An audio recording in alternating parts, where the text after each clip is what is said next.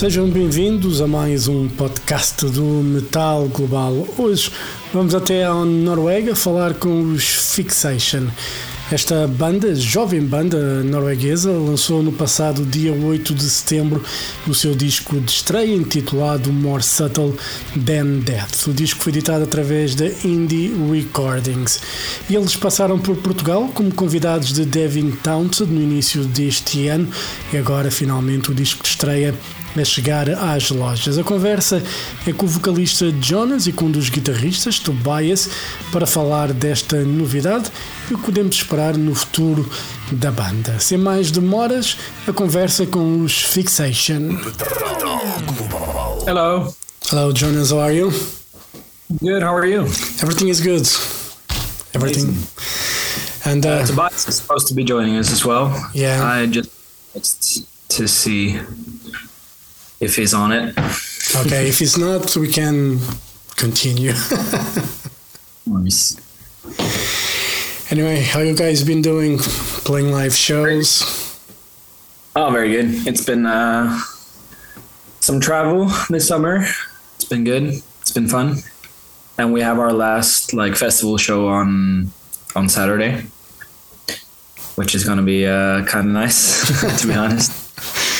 It's uh, there's so much like one-off shows where we just fly that day, Yeah. and uh, you get up really early and you're really tired. Travel back the next day. I, I cannot imagine how that feels like. I mean, it's really fun, but uh, you get tired. So Yeah. this uh, last festival is in Norway as well, so we can just drive. okay, well, it's not too bad then. No, it's all right. Yeah, oh, that's good. And uh, well, we can wait for Tobias a bit more. I don't mind, but we can keep talking probably. Off record. Yeah, and uh, you know what? How's it's been surprising for you? You know the feedback you guys been having from playing the live shows because you didn't have an album. You had the EP, some songs, and no one knew you guys were. And the positive feedback I've been seeing on social media, it's been like pretty amazing. You guys surprised with that?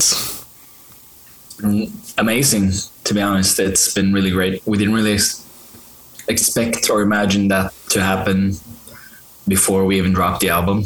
So, yeah, there's so so many nice people just saying amazing things about our band, which is um, it's always been a dream. So it's amazing to hear, amazing to see. You know, and it's surprising that you guys don't have didn't have an album when you toured with Devin Townsend, and it was a big tour. And hap- I mean, it's probably very rare for a band that's not that doesn't have an album out and goes on tour with a guy like Devin Townsend. How was that great. for you guys? It was crazy. Yeah, it's it was even it was our first ever like European tour. Oh, det noe annet jeg kan hjelpe deg med? my Siri is uh, acting up here.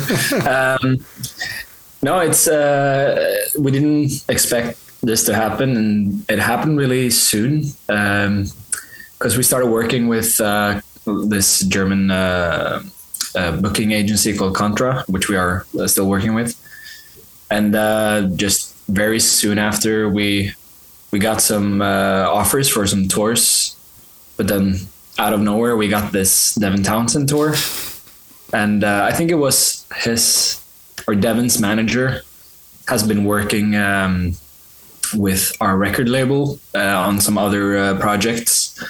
So he, uh, I think he pitched us to it, and we got the offer. Which is, I remember I was on my way to because I have this uh, side job, you know, need to earn money. So I work like in a post office sort of thing where I just stack boxes. Pretty boring. But um, I was on my way to work then, uh, pretty early in the morning, and I got uh, a phone call from our uh, our record label about it, and I just couldn't believe it. Um, and also like 32 shows Yeah. over six weeks on the first ever tour. I, it was like uh, really mind blowing to hear. And also Devin Townsend, of course, I've uh, I've heard of him for so many years uh, before. So hearing that name brought up was like, oh my god, how how are we on this tour? Yeah. And it was so great. The people were so nice. yeah. And There's Tobias there's Tobias. Hey guys, Hello. How are you? I'm good. Thank you. Very good. Well, I was just talking with uh, with Jonas, and we were talking about that, you know, tour with Devin Townsend, and uh, you know, came a bit out of nowhere, so to say. How was for you, you know, that tour? You know, how, how crazy was it? It was quite qu- crazy, at least when we got the message. I think it was a month beforehand. So we had very little time to prepare. So it was like we had to come into this mindset okay, we're going to be gone for six weeks touring Europe. Uh, so that was quite, uh, yeah, quite a change. Yeah, and uh, you know, for a new band touring with a guy like Devin Townsend, with very experienced musicians, he is very experienced by himself. Um, what did you guys learn in those six weeks of being on the road with Devin Townsend? Oh, I, I definitely feel like we became a new band after the tour. We learned so much. We learned just just basically learning how to actually do this. You know, it's uh, it was a different, just a whole new world for us. And uh, also Devin himself, I spoke with him a lot about how to tour, how to maintain your vocals on tour. And he's, you know, he sounds amazing every night. He he warms up his vocals every night for like an hour before the show. You can hear him down the halls. Uh, so I, I spoke with him and got some tips, and uh, he, he, all the people working there were just so so great and so caring, and took us in with open arms. And uh, having those conversations with Devin as well, it really meant a lot to me. It gave me a, a lot of inspiration um, on how to continue doing this, how to maintain the voice throughout such a long period of time with so many shows. Um, oh, it's really inspiring to see. Yeah, and I think for us as a band doing like over 30 shows, it like improved our confidence in a way and we kind of reinvented ourselves live as a band, I feel like. Um, and I think we came closer as a group on stage. Like when you do that the same songs over and over, it's it kind of becomes something else, which I really think we discovered on that tour, yeah. Yeah, I think definitely our like uh, synergy on the ba- uh, on the stage, us Yeah. together as a band, uh, like really improved. Did you guys realize when you played, you know, the songs over and over again, ones that work better than others? Um, did you guys like change the songs around to see if they would work better? How was that, you know, learning curve as well for for you guys? Did you realize, okay, this song, that one, it works better. Probably we should leave it till the end or put it in the middle. How was that for you? We didn't really change the set list that much in the beginning. We were because uh, Klone joined us on when we were playing in Tilburg and throughout the rest of the tour. But before that, we were just uh, Devin and uh, Fixation. So before that, we had some other songs in the set list. It was a bit longer. Um, but scaling it down to 30 minutes, which we did the rest of the tour, it was really nice. I think we had a really, a really good uh, set list. It worked, and I noticed like progressively throughout the set list that the songs captured people more. Uh, when we got to one of our unreleased songs that we played called "Violent Tendencies," that's when the crowd really started uh, showing their energy as well. And you mean I mean we're the first band out, so people need to get a little warm. so we noticed that like in the middle of our set, that's when people really started catching on. Yeah, usually by like song four, there is a lot more energy in the crowd. Yeah. You know, one I of the, works. You know, one of the things I I saw you guys in Lisbon, and um, you know, one of the things that surprised me more was how professional you looked on stage. You might say we're not that professional at that at that Make time. it to make it. but you look professional and you look like a band that's been doing this for for a while.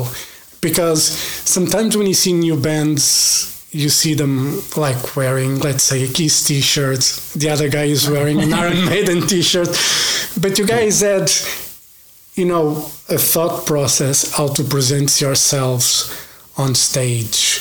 Wh- where Oh, did yeah. where did it came about? You guys knew already before you, you went to the tour we need to you know look good First of all, thank you very much. Um, really appreciate hearing that.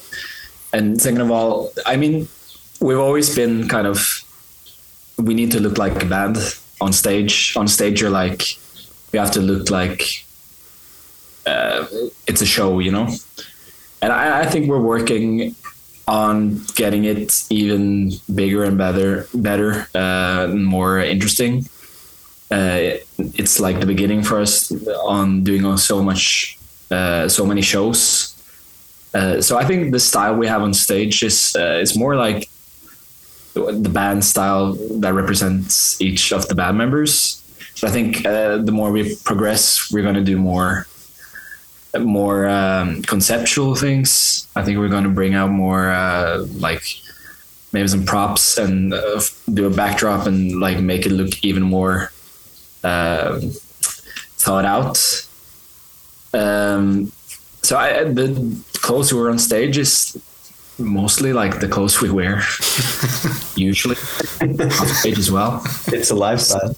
apart from like the band t-shirts and stuff because we do wear those uh, off stage as well but um, i think we just have some not not really rules but we we just yeah you can wear the band t-shirt on stage don't have your phone in your pocket stuff like that Yeah. make it look it has to look like a bit more professional than that you know and also uh, on on the Lisbon show, we we uh, which was really interesting.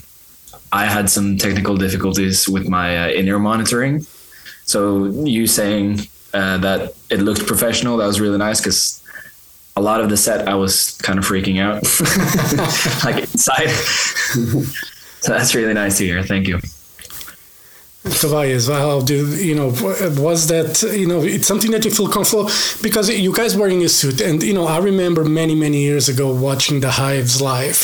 They were probably the first band, you know, in a rock metal environment that would like have shirts with ties and they all look completely different. And I, I was just wondering, like, wearing a suit when you go on stage, uh, the heat, you must be a bit uncomfortable to wear that. I don't really wear that jacket for too long. I usually like take it off on the first song.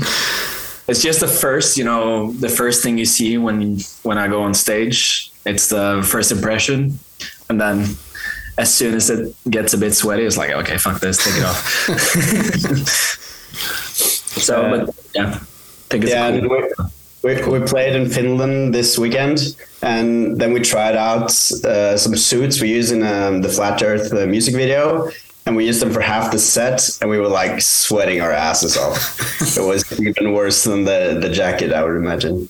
yeah. like a whole body suit that's used for construction to like uh, keep stuff out. So it really holds the sweat and the warmth inside. It was so uh, it was so warm. And, and let's talk about the album, uh, More Subtle Than Death. Um, I, I'll ask uh, Tobias as a guitar player, you know, when you're writing, um, how do you know that the idea that you have it's going to be a good one for a song? Well, it's quite hard because we had a lot of ideas we worked our way into. Um, but usually it's about the sound really early on. It needs to feel like a fixation song. Uh, but usually it's an idea from Jonas uh, that we work our way out from. So maybe he just has a basic demo with some vocals and and maybe some synths, and then we kind of work it into uh, the fixation soundscape. I would say uh, because we have very specific thoughts on how we want to uh, create the sound. Uh, also, because we produce everything ourselves, it's kind of good to have control over that environment and uh, to really get it the way we want it to sound. Yeah.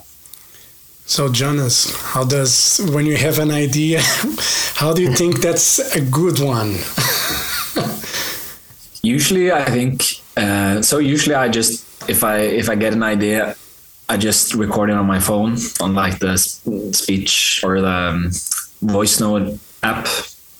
Uh, and if I feel like okay, there's something to work with here, yeah, when I feel like it's a, the right song or a song that's going to be something, it's usually I get this idea and then I get another idea based on that idea and I just continue working on it for like one or two hours just in the in the app.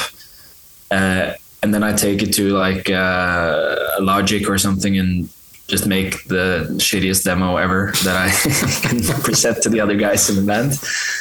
Um, and it's usually when I also get like um, the lyrics pretty early on. If I feel like okay, I know what I want to write about for this song. I feel the uh, the emotions in this song. I know what I, I want to convey with this song.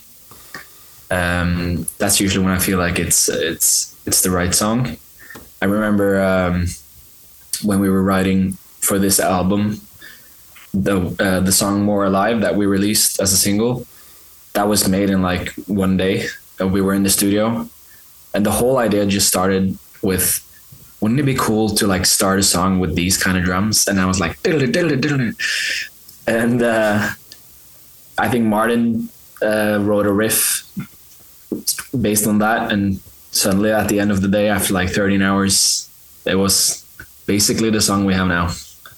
Yeah. So yeah when it when you just continue have to have ideas and it just goes really smoothly that's that's when you know it's it's the right song. Yeah. And speaking of that song uh, more alive uh, lyrically it's about social media uh, or influencers or something like that because that's the idea that i got from the lyrics for oh, yeah, the song. definitely. yeah.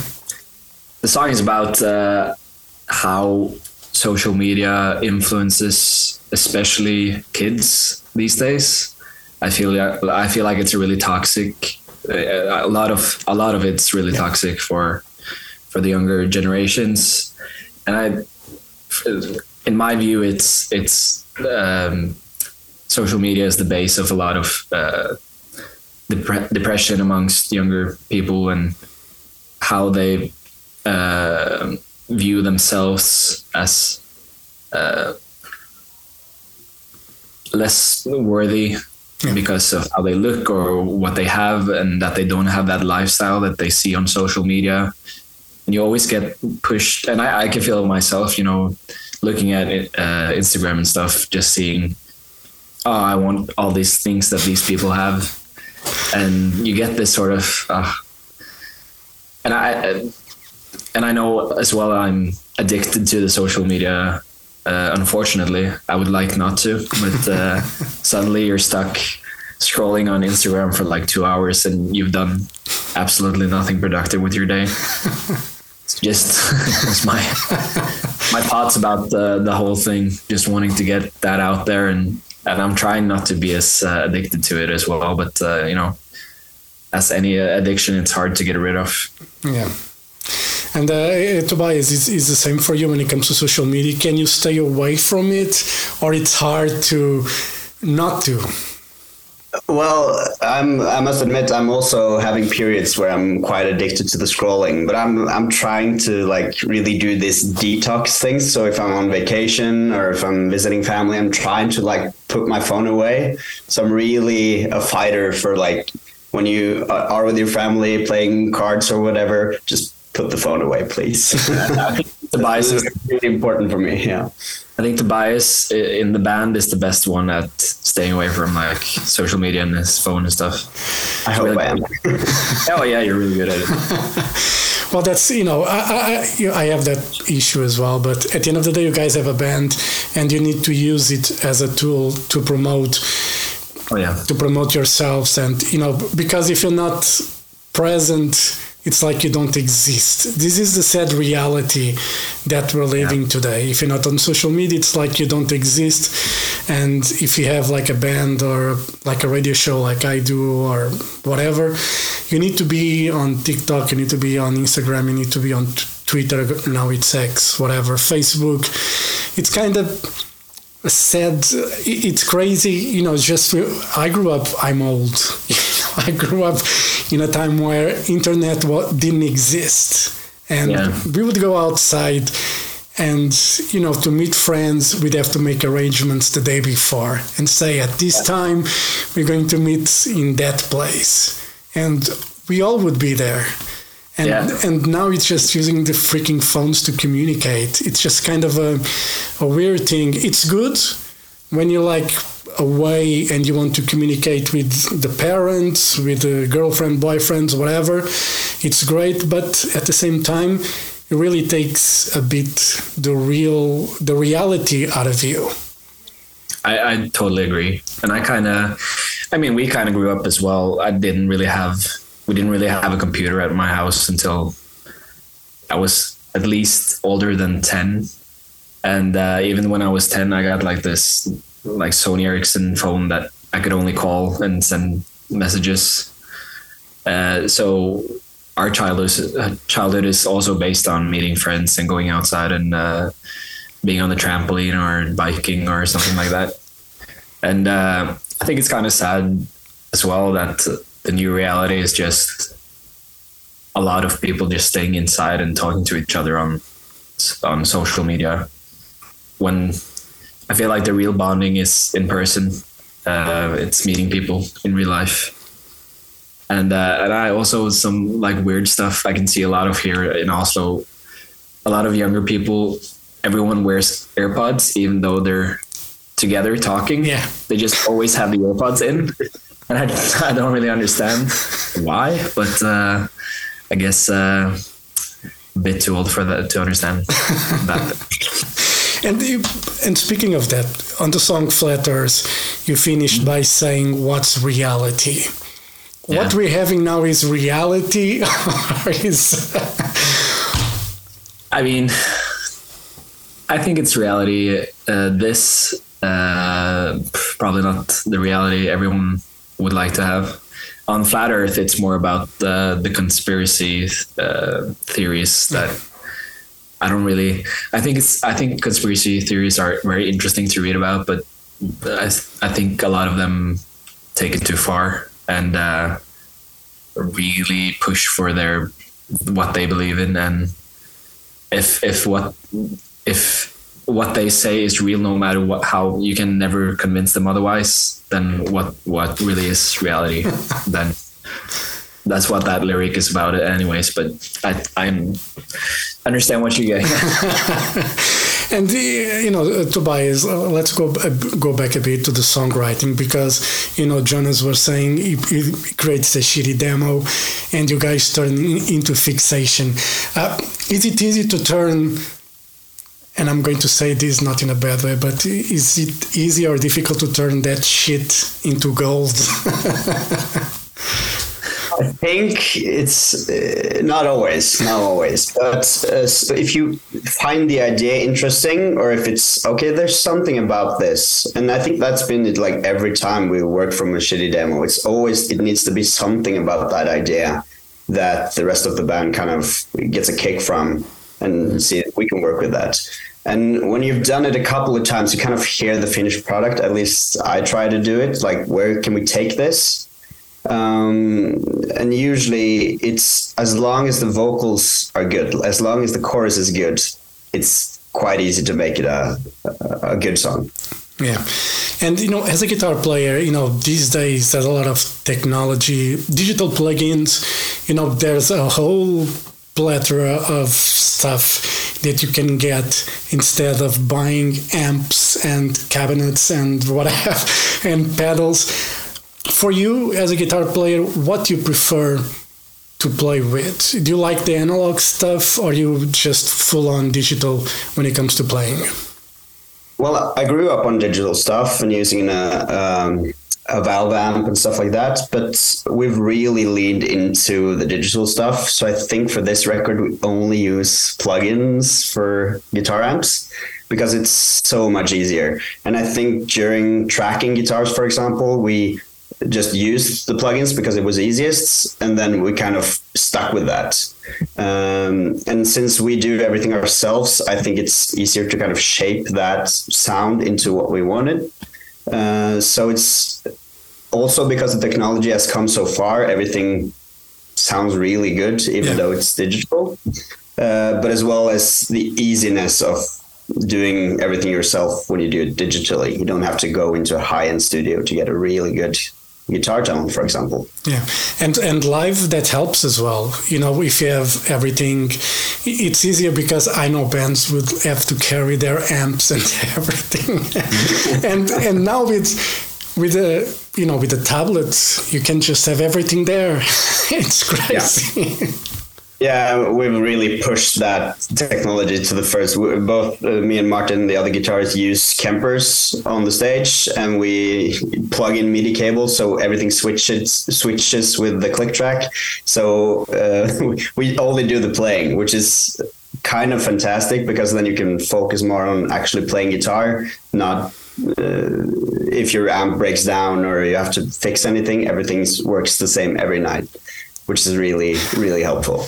That's But one thing we've uh, been trying to get uh, done, I mean, it doesn't really always work because we fly a lot, but uh, having uh, cabinets on stage just to get that kick from the guitar to the people in the front row.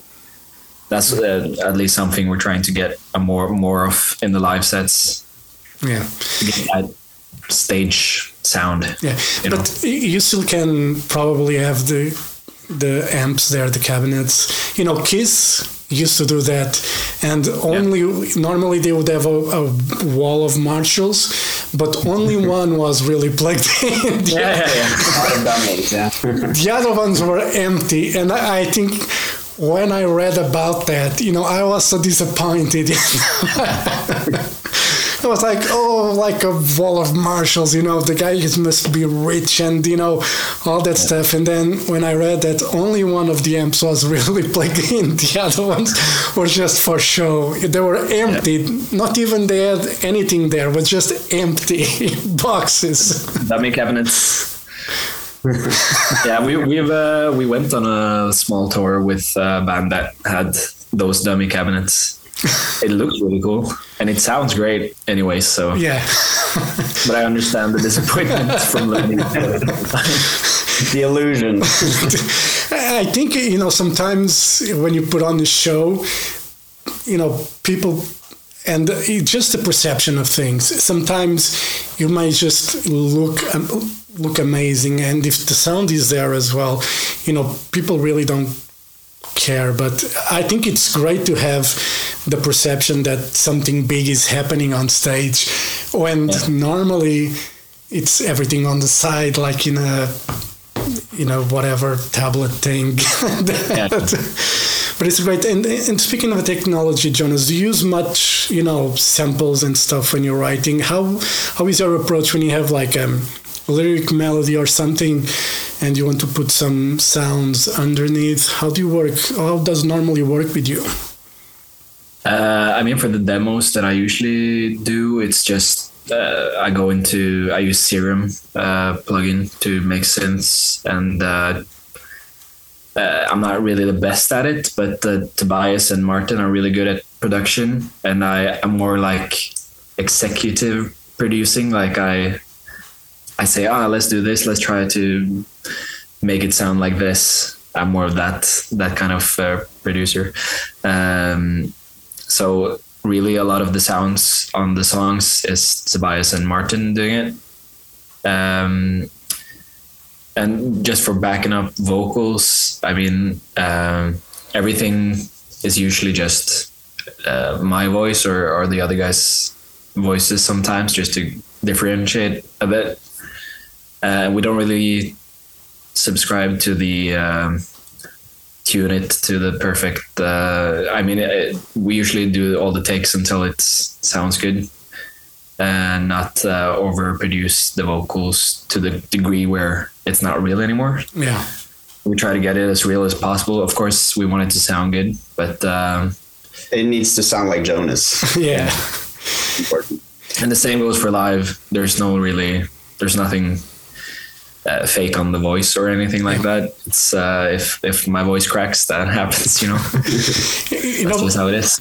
because you know vocal takes and you know i talked this with Robb Flynn from machine head because it was at the time that the billie eilish, billie eilish documentary was out on disney or hbo whatever it was and uh, they were showing how they record the vocals and uh, it was like really just words after you know recorded words. You know she would sing and then you would just take like one word and then okay sing again and take another word. And, and i was like i mean i have ocd i mean i would be fucking crazy if someone was just saying like no let's just take this word you know record again and let's take another word. Like no! Well, to be honest, we we, we kind of do that as well. Uh, if if the general feel of uh, the take was really good, but you just didn't really hit the pitch on that one word, it's so much easier to just punch it in and do that thing, because then you get the good feeling. I think what we really want to get out of the vocals is this feels like you're trying to convey the the lyrics in the song it, it sounds like uh, the emotions are real. Yeah. Um, and if you're a bit, uh, if, if it's a really good take, but you're you just sound a little bit off, like uh, on the pitch, we just go in and try to get it to work. Yeah, and a, yeah, and a funny funny story about uh, like the punching in, the Billie Eilish punching in. I think for the second single, "Claustrophobic," we actually had to go back to the demo and grab just one part of the vocals because it was so good. And we never were able to like recreate it. It was the best the first time, so we just had to go back to that old demo, grab just that one phrase, and, and put it in, and that's in the final song. Yeah, you- you uh, know, sometimes that first take, it's the it's the real one. It's the one Yeah. that you're really feeling what you're singing or you're playing. And if there's a slight mistake or a, a bit less of a pronunciation, whatever, it can work as well because if the feeling is there, that's what you want to show the people. I think. It's really, yeah. I, th- I think the first take is usually when you don't, when you haven't started overthinking it. You know, it's just raw emotion. It's it's just trying to get it out there. It's not always the case, but uh, some a lot of the times, uh, you know, you try to always get the vocals to be as um, like emotional as you as you the way you felt from hearing the demo. You Yeah. know, won't try to recreate it somehow. It doesn't always work, so sometimes you have to go back. Very good. And you know, to wrap it up, um, you guys have a tour in October. Uh, Yes. What what are the plans beyond October? Uh, beyond October, it's not really. Uh, we don't really have any live plans, which is kind of it's kind of nice to be honest. It's it's been a year where we've been playing the most ever in our career. So uh, doing the tour and and uh, being finished with live for the year is, it sounds pretty nice. And I think we're gonna be playing a lot next year, anyways. So having a bit of a break uh, sounds really good. Uh, but I I mean without uh, giving too much away about it, we're writing new stuff now. Yeah, it's Um, not much of a break. It's just back to writing in the studio, yeah. basically. But we're gonna probably be spending all the time in the studio after that. Okay, so it's not really a break break. It's you guys going to be busy, but no one will know about it unless Yeah. they're in the band. All right, John and Tobias, thank you very much for your time. All the best for fixation. Hope to see you guys back in Portugal again. You know, after that Devin Townsend show, I think people now know you guys, so I think it'll be easier for you guys to come back. So, fingers crossed to see to see you guys again. All right. Yeah, nice. Thank you so much. Thank, you so much. Have a great day and hope to see you guys soon, all right? You too. Thank you. Bye bye bye. Bye.